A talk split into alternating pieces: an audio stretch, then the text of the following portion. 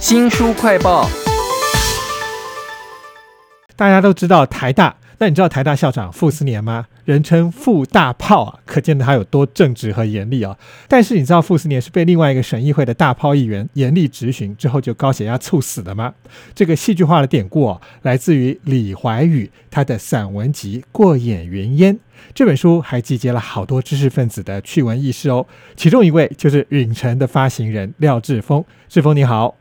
主持人好，各位听众朋友，大家好。这本书叫做《过眼云烟》，讲到了超多的你认识的、不认识的一些知识分子，而且是大概这一百年来最优秀的人都在里头了。那这个作者李怀宇很厉害，他用采访之笔挖掘了好多他们这些知识分子的趣事，很多人物我不太熟，但是在他的文字当中都活了过来。例如有一位我从来没有听过他名字的，是在共党时期的一个作家，叫做聂干努。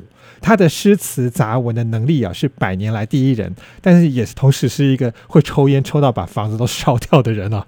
那在书里面，我想一定还有很多现代读者不熟的人，但是他这个写的极好的人物是谁呢？他其实像，比如讲到陈崇洲，这我是有点印象，因为我以前看过，那大学时候读过陈崇洲写的一个说园，讲那个中国的园林建筑。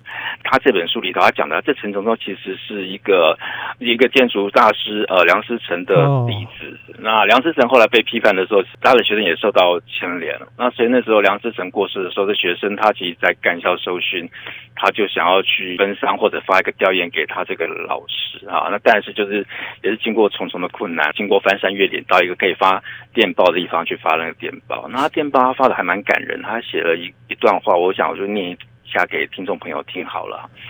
好，冬季的山区凄厉的使人难受，偶然有几次昏鸦在我顶上掠过，发出数声哀鸣，叫人心碎。哈，那这是陈总洲他的回忆。那从他回忆也看到他对老师的一个怀念，然后其实他其实也把那个呃建筑或者园林里头精神，透过他一。这样传承下来。看了这本《过眼云烟》哦，引用这个陈从周的这一篇兽影，我也会很想去看一看他当年的说园到底写的多好，这种建筑文学可以写成什么样子啊？那其实，在这本书里头还有一个很有趣的句子，他说：“人类学者克罗伯曾经问过一个问题，为什么天才？”成群的来哈，而上个世纪到现在，这整个中国有很多的天才成群的来哦。我们刚刚讲那个陈从周，他师承梁思成嘛，自然就跟他的老婆林徽因非常有关联了。更进一步的，他们跟徐志摩啊、丰子恺这些人的情谊也非常的深哦。如果我们把这些人物他们的谱系全部结在一起的话，有哪一个人，你光是把他提出来就可以拉出一大串来的吗？那就是可能是金庸吧，因为金金庸，我觉得他可以可以拉起的可能是有两串了，他就浙江一串，然后香港的一一串。我先讲浙江的这一部分好了。刚才讲到陈崇洲要叫金庸是叫叔叔，因为陈崇洲要叫徐志摩叫表叔，那徐志摩跟蒋复松以前的那个呃故宫博物院的院长又是表哥啊。你想这些真是那个人物很多。那金庸后来他在香港，然后。呃，那时候香港有四代才四大才子啊，像金庸啊、倪匡啊、蔡澜啊、黄沾啊。那我想，倪匡的科幻小说大家也很熟悉。那黄沾他写的《笑傲江湖》啊，《沧海一声笑》，我觉得这都脍炙人口。所以金庸是一个很重要的一个人物，可以传递这时代。是，其实这本《过眼云烟》啊，李怀宇他特别去访问了金庸好多次啊，讲到了四大才子，他们跟一般人不一样的地方啊，各有奇趣。但我觉得现代读者应该要透过这一本《过眼云烟》。再多认识一些上一个世纪的知识分子的风骨啊，例如书里面就有提到说，带动现代中国转型的金耀基，还有翻新儒家的张浩。那如果是由您来挑，您会向现代读者推荐哪一位呢？其实我想，像呃，远征之前刚出的那个云石回忆录，其实他就是云石老师，他就是从民国到现在已经九十岁了嘛。他其实自身的一个呃呃成长跟变化，就看到一个国史的一个变化。那我觉得这个书其实它的好看、跟有趣、跟丰富，有在这里。那很多人物，也许大家。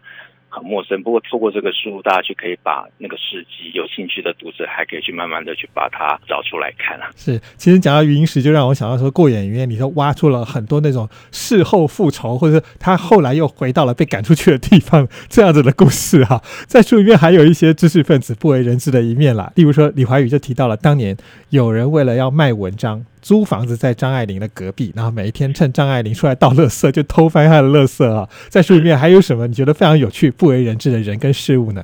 刚才讲那个余英时，我再补充一下，比如说，呃，云石老师他其实在回去当校长的时候，他其实是很受挫的。所以有一次在他们的参会里头，有一个作者叫陈方正，他就就写到他一个人就是很落寞的，在里面伤心的哭泣了起来。我想就是那个学者的一个困顿，一个受挫。我想在。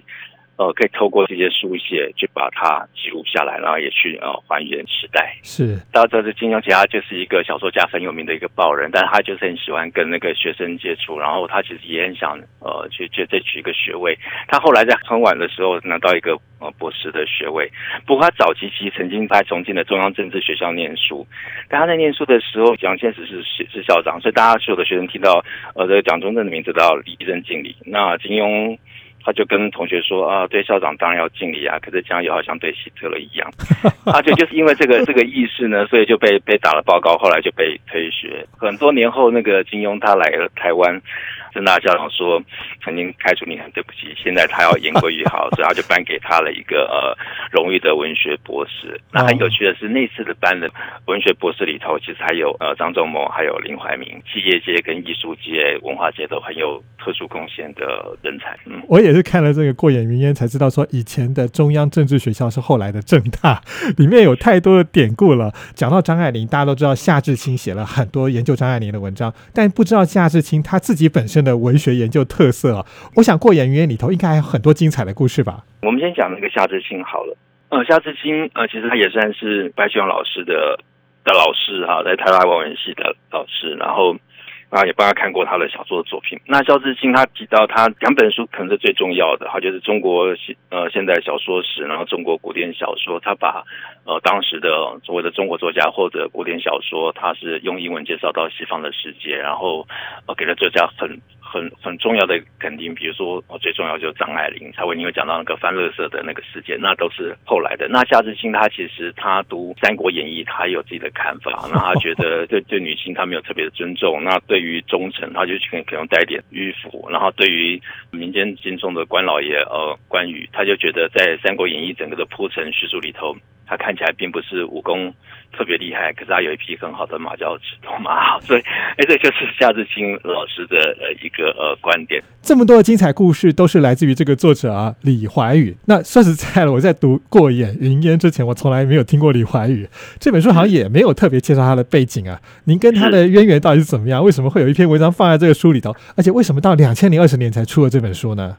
这个其实这个渊源就要从那个呃《云石回忆录》开始讲，就是呃在两千零七年的时候，那个李怀宇他要到美国去访问学者像夏志清啊、云石老师，然后他那时候就有一个呃写作访谈录的计划。